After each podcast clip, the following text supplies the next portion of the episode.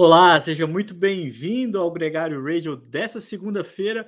Vocês vão notar que esse programa é gravado, a gente gravou o programa no domingo à noite, um domingo recheado de grandes eventos, foi um dia longo de grandes emoções do ciclismo em várias partes do mundo, teve prova de bicicleta, a gente vai falar de todas elas aqui, mas amanhã vai ser um dia corrido na agenda do nosso parceiro aqui principal, nosso Gregário Pro, o Nicolas Sessler, já está ali rumo à, à Europa, Vamos colocar ele aqui na roda. Nicolas, um programa especial. Hoje foi um dia longo para quem gosta de ciclismo, um dia onde as provas foram desde muito cedo com a Cadel Evans é, Ocean Race lá na, na, na, Austrália, até Tour de San Juan, na última etapa, agora no final do dia, para nós brasileiros, né? E, e, agora a gente gravando aqui esse papo que vai é, falar das principais notícias da semana e começa a se despedir de você, cara. Tá de malas prontas, é isso? Tá de malas prontas aqui, preparando aquele Tetris de bagagem, né? Como é usual, pouca coisa para levar, mas sempre, sempre animado. Temporada, pré-temporada finalizada e vamos começar. Já até dá, é estranho assim para mim, eu começo a ver as corridas, começo a ver a galera correndo, falando, comentando e começa a dar aquela certa ansiedade no sentido bom da coisa, né? De, oh, tá chegando minha hora também, quero ir, quero ir, quero ir. E, não tem a menor e é, dúvida, e é muito cara. divertido, né? Porque e ótimas mundo... histórias, né? Exato, exato. Você começa a viver, tá dentro, trazer conteúdo, trocar, poder trocar ideia. Então, só, só do WhatsApp ali, vendo o Vini, por exemplo, correr Volta San Juan, vendo o Ita também competindo, outros amigos, o, o Mickey, ex-companheiro de equipe que ganhou no Gabon, a gente vai até falar agora correndo pela Burgos BH, enfim, você começa a ver a galera correndo e aí você começa a dar aquela. quero também, quero também, quero também. Peraí, deixa eu, deixa eu chegar na festa, né? Puta, cara, você sabe que a sua expectativa é a nossa expectativa. Eu tenho certeza que quem está ouvindo a gente também tem essa vontade de te ver correndo. Esse final de semana, como você falou, foi um grande dia, foi um grande, uma grande semana para o Vinícius Angel. Acho que ele sai da Argentina muito mais forte, muito mais motivado. Trabalhou igual um, um cavalo ali na ponta da prova. Foi elogiado por todos hoje mesmo. É, na, no post oficial do Tour de San Juan, citava o quanto que o Vinícius trabalhou na ponta do pelote. Ele mesmo assim conseguiu bons resultados individuais, foi top 20 na etapa que o Gaviria venceu, por exemplo, do companheiro de equipe dele. Fez uma ótima prova e a gente espera muito que seja uma grande motivação para uma temporada que vai vir por aí. Quem sabe ele cai até no gosto do Gaviria e fala, pô, quero contar com esse cara comigo sempre. Acho que essa é uma, uma ótima oportunidade que ele soube aproveitar como poucos. Nesse domingo também, a gente teve a estreia da Tota, Tota Magalhães, campeã sub-23 de estrada e contra-relógio, uma das grandes promessas e uma das grandes queridas aqui do nosso programa também. Afinal, ela já esteve aqui com a gente mais de uma vez, atacante do Fluminense e agora é ciclista da equipe Biscaia elas correram uma prova em Almeria, né? Na, é, desculpa, na clássica costa de Almeria, de Almeria né? É, é, é clássica é, Costa de Almeria. A, a clássica de Almeria, o Palharini já ganhou. Agora, a equipe que venceu essa prova não foi a Biscaia, foi a Ceratzit, é, que venceu com a Fidanza, né? A Ariana Fidanza, que tem uma, uma equipe que conta também com uma pessoa de estima aqui para gente, porque a Nadine Gil né, uma alemã que morou muito tempo aqui no Brasil e ganhou provas por aqui também, e se descobriu ciclista é, muito com a, com a experiência dela aqui, inclusive com o Ronaldo Martinelli, fez nono lugar nessa prova também, está é, tá sempre é, muito bem colocada, ela teve uma experiência muito legal na Espanha o ano passado, a Nadine, é, vai aí é, conquistando seu espaço, a Tota ficou em 77º, é, posição de número 77, a 3,53 da vencedora, né, uma posição honrosa, uma situação de aprendizado, né, Nicolas? É o que você sempre fala, não foi diferente dessa vez. Eu acho que já valeu, não, não tem aí uma má notícia, né? Então já estamos no lucro. Ela tem que rodar e rodar bastante aí nesse, nesse primeiro momento, né? Não? É. Assim como a gente fala do, do Vini, né? Ressaltando o bom trabalho que ele fez, você falou de San Juan. é, como gregário, às vezes você nem sempre vai ver o, a boa performance repercutir num número É, do, do resultado final, né? E o mais importante, primeiro, falando do Vini, esse bom trabalho que foi visto, quando você tem a TV ainda, né, aparecendo, a gente consegue acompanhar e falar, nossa, realmente, olha lá, ele está se matando pelos outros, o tempo todo na ponta do pelotão, sensacional. Isso ajuda muito, porque é muito é muito bom como ciclista quando você faz um trabalho sujo, vamos falar, você está se sacrificando pelo outro, e que depois o, você seja valorizado por isso.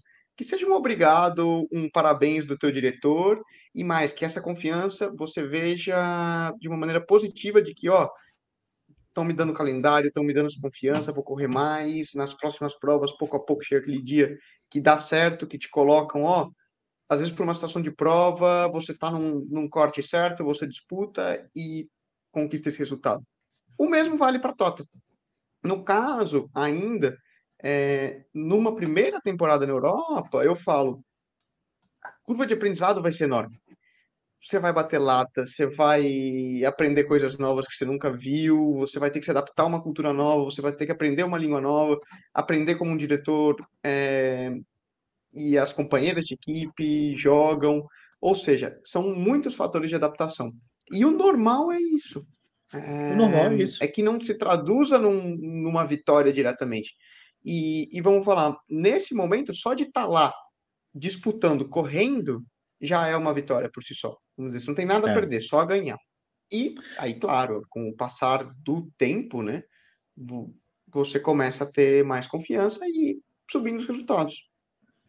Só lembrando que esse programa está especialmente sendo publicado gravado, né? Então não tem os comentários ao vivo como a gente costuma ter, mas está sendo exibido no YouTube e também no seu player de podcast favorito. Compartilhem, comentem.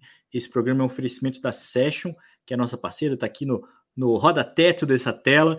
É sempre importante lembrar a, a marca que apoia esse programa. Mas, Nicolas, vamos falar de Tour de San Juan, porque tem muitos pontos de destaque, a gente precisa falar de todos eles. Primeiro, a, o retorno do Egan Bernal, abandonou a prova é, na antepenúltima etapa, dores no joelho, nada muito sério. Na etapa de montanha, ele andou ali com os primeiros, foi legal de vê-lo ali é, novamente reencontrando a forma dele. A gente está na torcida para que essa, é, essa forma realmente se encontre. É, a vitória geral, nessa etapa que eu falei, que foi a única etapa assim, realmente de montanha, ficou com o Miguel Angel Lopes, que também ganhou a geral.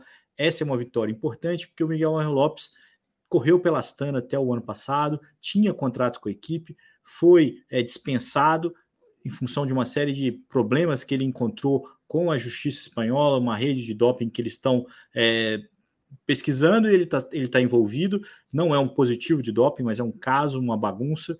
Ele tem sido pressionado e, e acertou com a equipe de Medellín, que é a equipe do Oscar Sevilha, uma equipe sempre muito tradicional aqui na América do Sul, e conseguiu essa importante vitória para muita gente era esperado que ele entregasse desempenho já de cara, porque ele precisava dessa visibilidade, precisava dessa exposição, e foi lá e fez. Acho que é, entre precisar e realizar tem uma distância, e ele conseguiu provar isso. Andou na frente de muita gente boa, inclusive Henrique Venepool, Filipe Gana, tinha uma, uma, um bom. Um bom o próprio Iguita, que foi rival dele ali naquela subida, era um bom uma boa briga e ele saiu melhor do que os seus rivais diretos. É, vitória ficou geral para ele. As etapas, fora isso, foram muito voltadas ao sprint esse ano, né? A gente teve a primeira vitória com o Sam Bennett da Bora, depois o Fábio Jacobsen da Soldal Quick Step, aí teve uma vitória do Queen Simons da, da Trek que surpreendeu os velocistas no dia que chegou no autódromo é, esse jovem ciclista norte-americano também, é, conseguiu, foi o único dia que, é, que não foi o dia de montanha, que não chegou no sprint. Depois a gente viu a vitória do Fernando Gaviria e duas vitórias do Sam Welsford, da equipe DSM. Aliás, Nicolas, se alguém me dissesse que as equipes mais vitoriosas desse começo de temporada seria F Education, Intermarché e DSM, eu ia falar que vocês estão meio doido da cabeça, mas o fato é isso, as equipes estão aí conseguindo entregar resultado esse ciclista da DSM que veio da pista, é um ótimo sprinter, teve polêmica já, com, foi relegado uma vez que ele derrubou os caras lá em Duquerque, é, foi lá e ganhou duas etapas, foi o maior vitorioso de etapa desse Tour de São Juan, é, desse, desse ano. No final das contas, Nicolas, foi uma prova foi o único legal, que repetiu, né, né? Foi o único que repetiu. Eu achei até que o, o comentarista hoje estava falando assim: eu acho que quem vai ganhar a etapa de hoje é o, o velocista da Astana, o gigante. É, fugiu o nome dele agora. É, Gibson, o russo, não. né? Que ele é, ganhou umas etapas em Langkawi ano passado. E, exato. Eu não vou me é, arriscar não. a falar o nome dele porque meu russo anda meio enferrujado, para ser honesto. Mas realmente. Cara, você sabe que o Sam, o passado, correndo a Turquia, ele me chamou muita atenção. Era um nome que eu não conhecia. Ele ganhou uma etapa no, no Tour of Turkey no ano passado, que, que a gente estava correndo. E, me chamou a atenção a maneira que ele roda no pelotão. Um cara vindo da pista, né? E a gente vê muitas vezes isso nos velocistas que têm essa, essa base do velódromo, como ele consegue se mover no pelotão e sprintar com muita velocidade sentado. E na época eu falava, o que, que é esse Sam Walsford, não sei o quê não, não tinha ele no radar. Obviamente já estava na DSM ali, né? Não era nenhum, nenhum trouxa.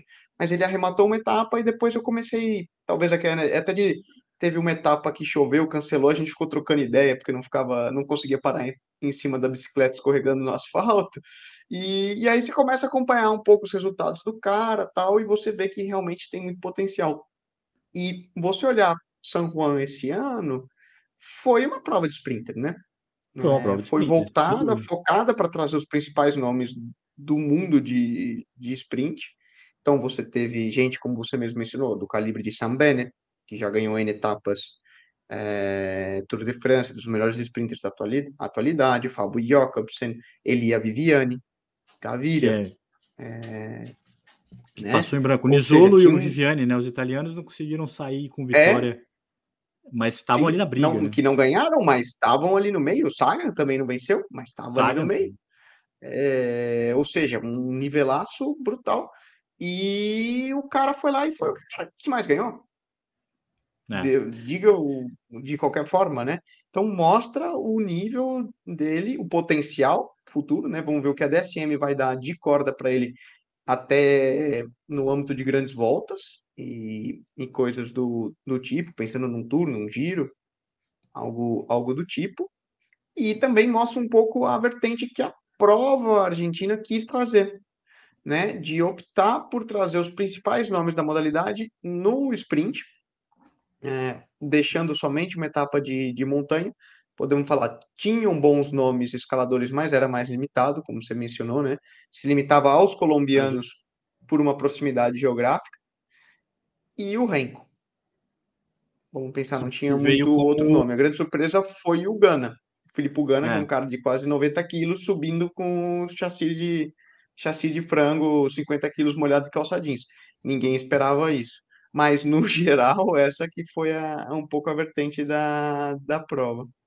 Falando em é, São Juan ainda, o tema que mais chamou a atenção, sem dúvida, e que até ofuscou um pouco o, o resultado em si, foi que no dia de descanso, né, o Peter Sagan anunciou que essa vai ser a última temporada da carreira dele. É, ele tem contrato de dois anos com a Total Energies, então ele vai conseguir fazer logo depois dessa temporada uma transição para o mountain bike, que é correr a Olimpíada, como ele fez no Rio em 2016. Isso muito para cumprir, ter uma entrega ali para os patrocinadores dele, com quem ele tem contrato, foi uma forma que ele encontrou de arranjar os dois mundos é, eu tenho muita dúvida do que ele vai conseguir é, encontrar no mountain bike. Eu sei que ele tem uma paixão pela prática, né? Mas entre ter essa paixão e conseguir entrar competitivamente com os caras que estão ali há muito tempo já é, correndo, inclusive uma nova geração chegando, e, e, o Nino e o Avancini, os caras que estão nas antigas também, é, mas um sincericídio do Peter Saga anunciando que não sente mais aos 33 anos de idade a motivação necessária para se alongar, para continuar correndo em altíssimo nível. Ele que marcou é, uma geração, né? Acho que desde 2010 o cara ganha e ganha as mesmas provas, basicamente, né? Ele repete o calendário e dominou e apesar de ter batido tanto na trave, no Tour de São Juan ele completou 111 segundos lugares na carreira, Nicolas César. É um gênio, é, é um craque, é um cara midiático a beça e que disse, a palavra dele é: eu não estou parando agora, não. Eu vou fazer um ano e vou fazer um grande ano, mas vai ser o meu último.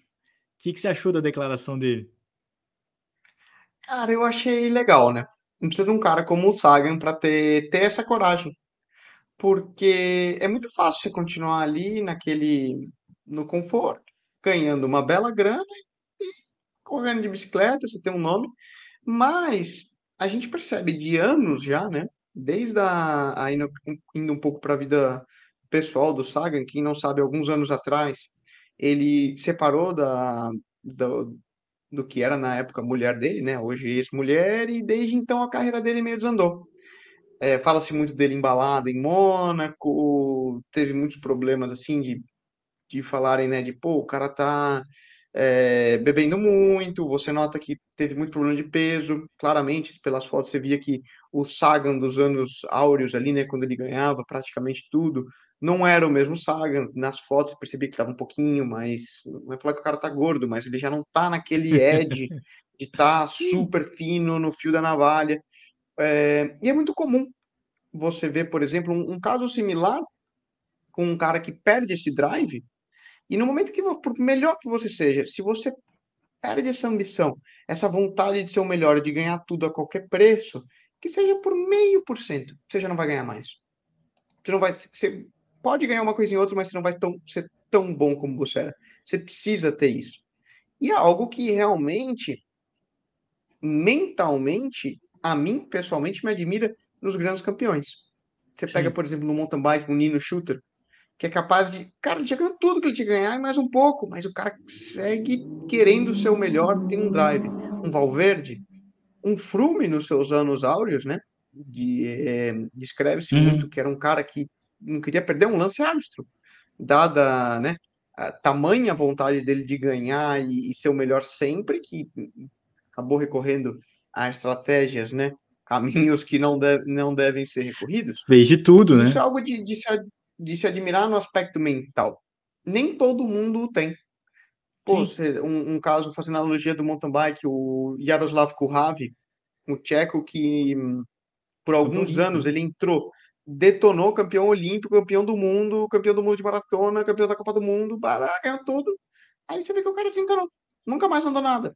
Assim, anda muito ainda, Sim, mas é... pro nível que o cara chegou, mas chegou ao nível de quase que não andar nada. Sim. Assim, um nível bem regular. Eu acho Tirou muito plausível, cara. Eu, eu tenho dúvida. Eu tenho dúvida, eu tenho, eu tenho certeza que o, que o Peter Saga tem prazer em pedalar mountain bike. Isso eu não tenho dúvida. Que ele se sente bem fazendo isso. Mas eu tenho muita dúvida se ele vai ter esse drive que você está falando de competir no mountain bike. É, sabe assim, eu não tenho certeza se ele vai ter os sacrifícios necessários para é, brigar para uma medalha olímpica, por exemplo. Adoraria é. ver isso. Tá? Não tô torcendo contra, é difícil. não. É... é... difícil, é difícil dizer. Porque às vezes, quando você coloca um brinquedo novo, e aí eu posso falar de, de experiência própria também, você fica super motivado, Leandrão. A bike é nova, o desafio é novo, é algo que você nunca fez, uma periodização diferente. Se a gente for lembrar, por exemplo, o próprio Hans Becking falou isso num programa da, com a Vivi, no, no Mountain Bike Pass. Acho que foi um ano atrás, mais ou menos, um pouquinho mais. Teria que olhar qual foi o episódio uhum. com o Hans. E ele falava, cara, qual que foi a minha motivação para mudar de especialidade dentro do mountain bike e ir para maratona? Que no cross country eu já tinha feito aquilo tudo over and over and over and over and over again. Agora era um setup de bike novo, locais que eu nunca tinha ido viajar, sempre provas novas, o calendário com uma dinâmica diferente. E isso, quando o Sagan resolver, ele já está quantos anos no cenário do Road Tour da estrada? Sempre faz a mesma periodização para as mesmas provas, tal, é, tal, tal. Que já fez, fez né? tudo podia fazer. Tudo Suíça ele ganhou, acho que 15 anos, 12 anos seguidos, né? Tipo, ganhou uma etapa no Tudo Suíça. Né? É. Né? Tipo... E no Tô exagerando, não é? É. é outra periodização, é outro tipo de treino. Ele vai ter que ir mais para a sala de academia, ele vai reduzir o volume dele, ter que fazer mais trabalho explosivo, ele vai ter que trabalhar técnica, vai ter que aprender de setup de bike, escolher equipamento, ir para locais que ele nunca fez. Ou seja, ele vai ter uma série, pelo menos por um ou dois anos, uma série de coisas que ele nunca fez na vida. É, e isso também motiva, né? Sim. Pode ser que a questão do drive interno, dele ter essa vontade de se sacrificar, é, errar, é, vamos dizer, é, passar a perrengue, aí é com o quão é. motivado ele ainda tá para superar isso, né? se você pega que ele fez um bom mundial, né, ficou entre os 10 primeiros, ele tem, ele tem uma recorrência, ele continua um dos melhores ciclistas da atualidade. Talvez falta ele a fagulha para é ser o melhor. super bom. Oi? O cara é muito bom, não adianta. Ele é muito bom. Ele é. Mas o que eu quero, mas ele é melhor que só... eu e você, não adianta. Ele pode estar tá tomando cerveja no bar, pegar a bicicleta que ele vai dar na nossa cabeça. Não tem jeito. Sem dúvida, não, mas isso, né, porra, sacanagem você comparar isso. Mas o, o, que eu quero dizer é o seguinte: ele, ele, à medida que ele assume que vai ser o último ano, ele também ganha motivação para correr a estrada.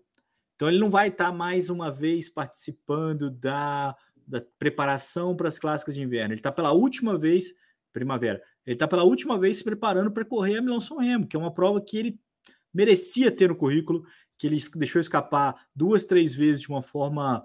É, perdeu para o Ciolec uma vez, perdeu aquela vez para o Chiato, é, enfim, tem perna para ter um Milão São Remo e merece ter isso na história. E aí muda um pouco o cenário a partir do momento que ele se é, alivia e fala, cara, vai ser meu último ano.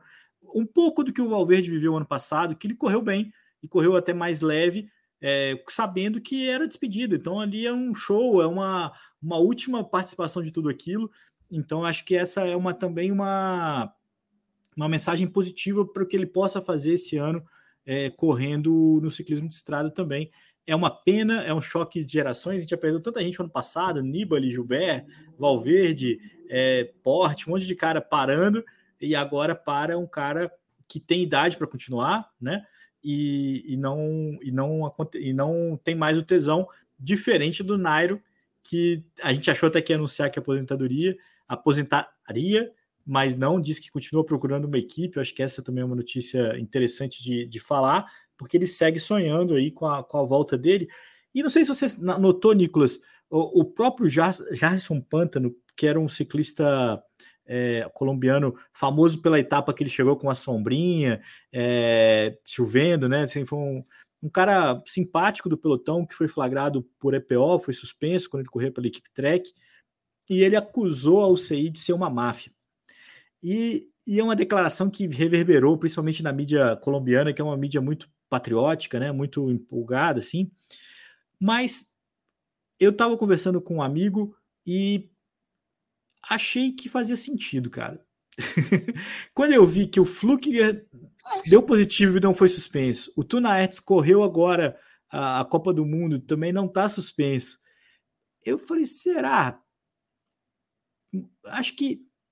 Eu acho que. Daria para a gente ficar um programa inteiro aqui debatendo sobre o assunto, mas será não? É. é então, é, que. É, exato. É, é, é, e o cara que dá mole se facilita a vida deles, né? Isso ainda é possível, porque é, é, de fato eu acho que não, não vou defender. Eu falei aqui no programa passado que eu acho que o Nairo merecia uma despedida mais decente. Não tem nada que impeça ele correr hoje, isso é uma coisa importante existe um protocolo da MPCC, que é a entidade que reúne as equipes para um ciclismo mais limpo, mas não é uma legalidade, não é, uma, é um acordo. E eu tenho, eu tenho convicção de que se ele fosse um cara bem quisto ou apadrinhado por determinadas equipes, ele conseguiria voltar. Mas Sim. é também uma responsabilidade é da política que ele tomou. Como a política que a gente acompanha no governo, no Comitê Olímpico, em qualquer órgão público, a CBC é política. E Mas a escorregada é do Quintana. alianças políticas. É. E, e, e o mole claro, foi do Quintana. Quem, não, quem, tomou não... o tramadol foi ele. Não. Quem, quem, quem tomou o tramadol tem ele. O tramadol você não pega pelo vento. Você não, não tá é uma, andando não assim, é um alguém sopra. Não. Tava no café da manhã da ASO. Exato. Ó, peguei, peguei, essa balinha aqui. É, o então, no, no foi kit, ele. né? Kit... E aí é o que sobre a UCI ser uma máfia ou não, é... uma máfia talvez seja uma palavra forte, mas é uma panela política. E como defende dela toda primeiro. política no, no universo, ela tem Se... os seus, ela defende os ah. interesses dela primeiro. Você pisou na bola dela, é, é, a gente já sabe assim, se, se ela, se, se, se, se, o que você está fazendo é bom para o jogo, é bom para a UCI, a UCI vai tolerar. Foi o caso do lance né? Era conveniente para todo mundo manter o lance lá e eles não iam comprar essa briga. É, dependendo, ou Froome talvez tenha vivido uma situação similar. mas eles ficam ali medindo o tamanho da encrenca e no caso do Quintana, infelizmente, já não é uma encrenca que vale a pena ser comprada. As equipes não estão tão interessadas assim, as organizações não estão tão interessadas assim e as entidades também não estão interessadas assim. É, é, uma pena. Enfim, esse é o final do assunto. É, antes de a gente ir para a Europa, que a gente tem bastante prova para falar lá, falar da prova World Tour, né, da Cadel Evans, que correu na, na Austrália foi uma primeira clássica World Tour, né? Segunda prova da, da temporada, teve lá primeiro o Tour da Wander, e a vitória ficou com o alemão, o Marius Mayhofer, da equipe DSM também. Fica aqui o registro, porque é um moleque da geração do Henk Evenepoel, que teve muita dificuldade no ano passado, na primeira temporada dele como profissional, e consegue essa vitória, é, batendo grandes nomes ali. Tinha muita gente boa nesse pelotão, inclusive o Michael Matthews, o Caleb Urban, é, o Hugo Page da Intermarché, que foi em segundo, que não é, é um cara que está em ascensão também, e o próprio veterano Simon Clark, que corre pela equipe Israel. Esses dois, o Hugo ficou em segundo, o Simon Clark, Clark ficou em terceiro, e com isso a gente fecha um pouco do que passou é, abaixo da linha do Equador, né, Nicolas? A gente teve San Juan, teve é, Austrália e teve a Missa Bongo né, no Gabão, que, como você falou, o Mick ganhou uma das etapas, o espanhol, e o Geoffrey Supé, da equipe Total Energy, ganhou classificação geral essa prova que já teve a participação da equipe Funvic, é, quando a equipe era pró-continental. Vamos para a Europa, vamos falar de Maiorca.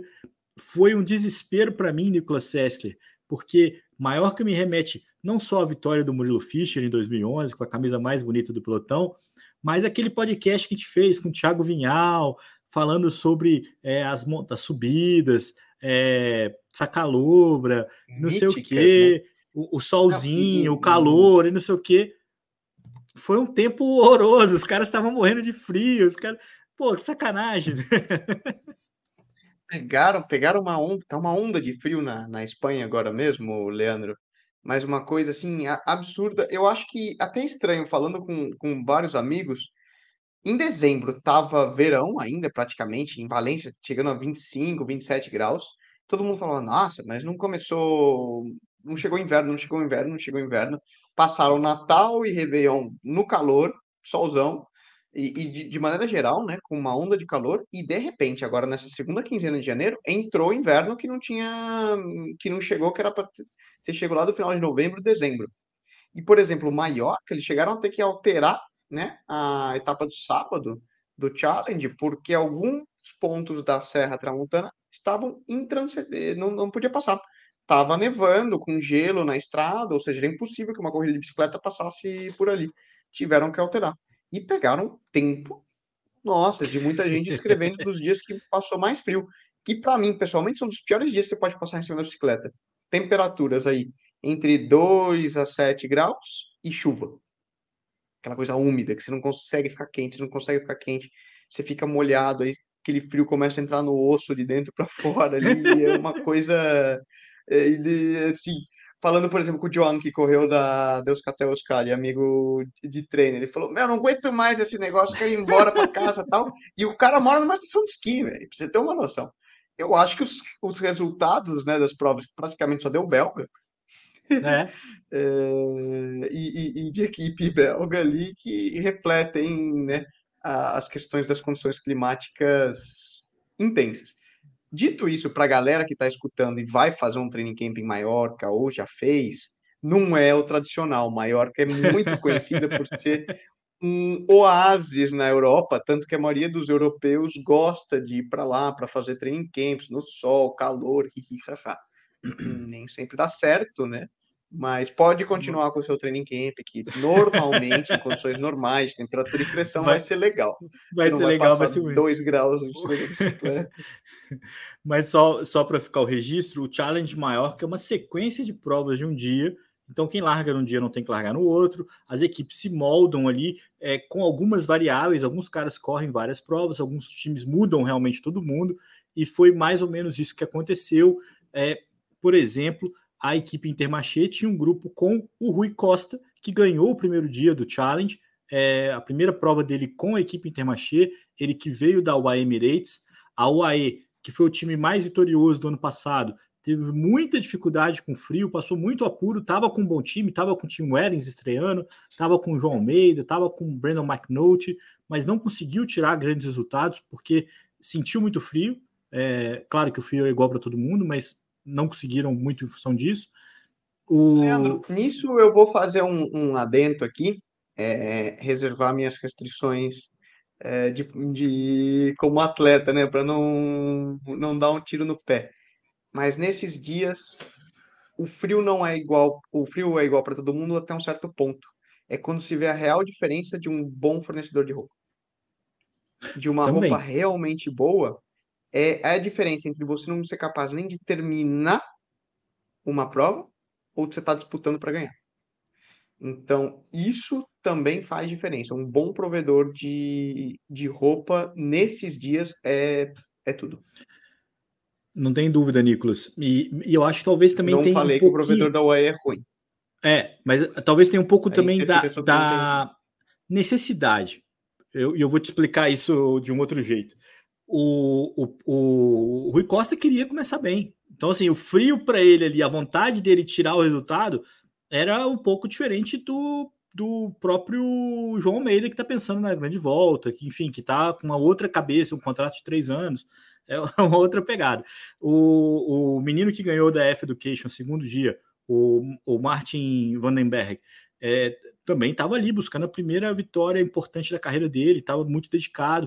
O, o outro ciclista da Intermarché que ganhou dois dias consecutivos, o rapaz veio do ciclocross, 26 anos, nunca tinha vencido, venceu bem, eh, correu bem o ano passado, sabia o percurso, sabia o, o, o que esperar ali das, das provas, foi lá e ganhou um dia, depois ganhou no dia seguinte. É, pô, é, é um outro tesão de correr, e acho que isso aconteceu é, diferente do Alaphilippe, por exemplo, que estava na prova, que tinha pressão, que tem sido pressionado pelo Pet Lefebvre, é, tem ouvido aí umas bobagens, já trocou farpa com o diretor. Inclusive, a especulação é que o, o, o Juliano Alaphilippe pode ser o sucessor do Peter Sagan na Total Energies. O dinheiro que paga o Sagan pode ser usado para trazer esse francês para ser o líder da equipe no futuro próximo.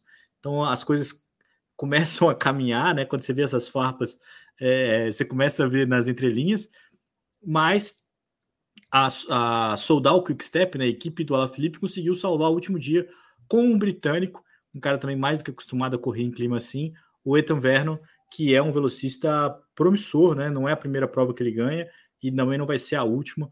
É um bom trabalho aí da, da, da equipe Soldal, que salvou, bateu muito na trave, não conseguiu controlar os dias no, no challenge, teve muita dificuldade de botar é, a, a, carta na mesa. No dia que o Rui Costa ganhou, por exemplo, eles estavam com o ciclista na fuga, três perseguindo, e, e, mesmo assim não conseguiram administrar o melhor resultado possível. O rapaz que estava na fuga com o Rui até pediu desculpa, falou, pô, é, não era o que eu esperava, eu tentei atacar, não consegui, não sei o quê, mas é sempre constrangedor, né? Se, pô, você tinha uma, maior, uma maioridade numérica e não conseguiu arrematar.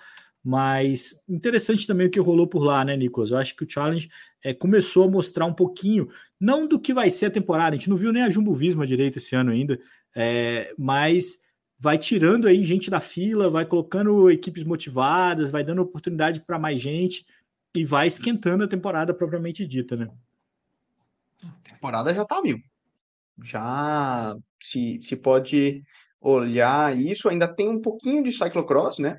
Rolaram ainda duas provas no calendário belga, de até acho que como uma última preparação para os caras que vão fazer o Mundial, que é no final de semana que vem em Hogerheide, na, uhum. na Holanda. Então você teve uma vitória do Van Aert e outra do Vanderpool. Então esse, os dois estão de olho lá, então eles continuam. Eles não correram as mesmas provas, correndo... cada um foi para um lugar. É, cada um foi para um lugar, exato. Né? Não, não, não houve um uhum. embate e semana que vem volta-se a falar do ciclocross, vamos só lembrar, não, não acabou por completo, mas já estamos nessa fase de transição que a temporada de estrada está a mil. Logo mais começam as provas World Tour, é, tanto voltas como clássicas, né? Final, último final de semana de fevereiro normalmente marca a abertura do calendário World Tour de clássicas na Bélgica.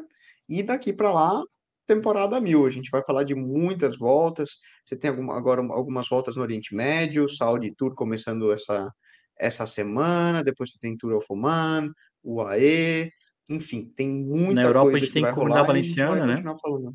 Que é uma prova por etapa. Comunidade Valenciana, as provas espanhóis, espanholas estão a mil também. Depois você tem é, Almeria, né, que seria a versão masculina da prova que a gente falou da, da Tota. Como você falou, Luciano Palharini já ganhou nos seus, nos seus anos a Clássica de Almeria, depois tem Volta a Múrcia, depois você tem Clássica de Raém, Clássica Volta de Andalucia, ou seja, tem muita coisa e agora abriu, agora, abriu agora abriu.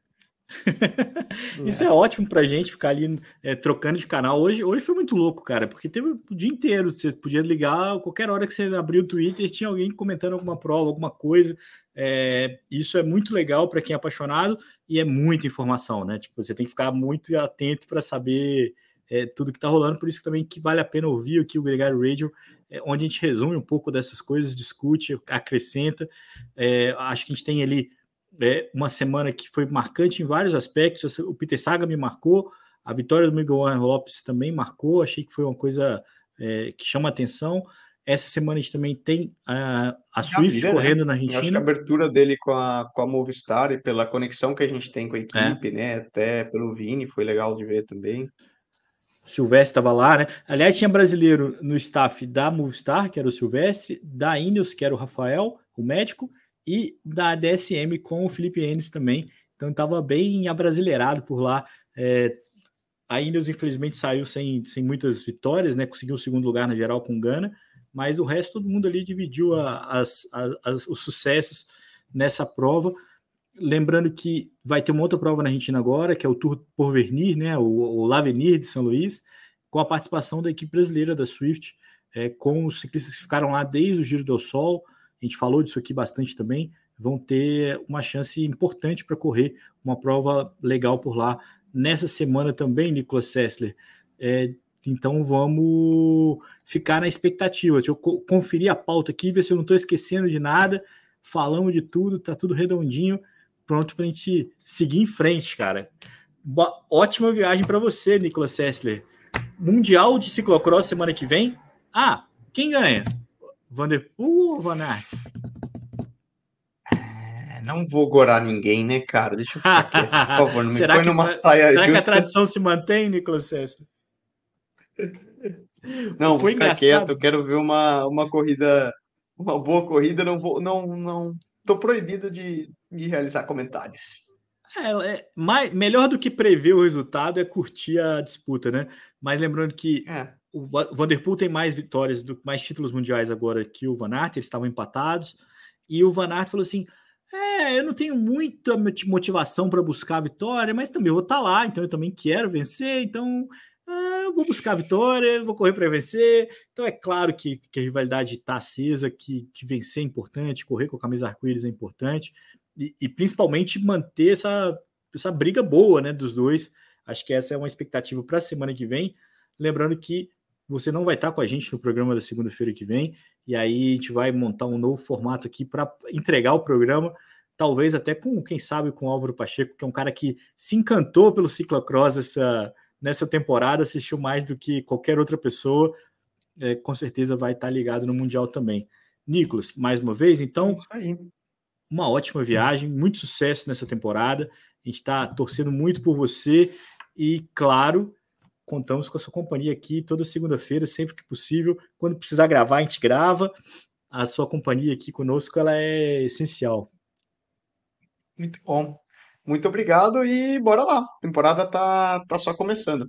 Vamos para cima. temporada tá, tá só começando. Tota, Vini, Nicolas. Vai ser muito legal acompanhar e você vai ficar sabendo de tudo aqui no Gregário Radio. Se você ouviu esse podcast é, no seu player de podcast, compartilhe conte para as pessoas é, sobre a nossa, os nossos encontros. Se você está no YouTube, não deixe de dar um like, não deixe de comentar, não deixe de se inscrever no canal. São pequenas ações que ajudam e ajudam muito a gente aqui a movimentar esse podcast para mais pessoas ouvirem. Um grande abraço para todo mundo e até a próxima segunda-feira.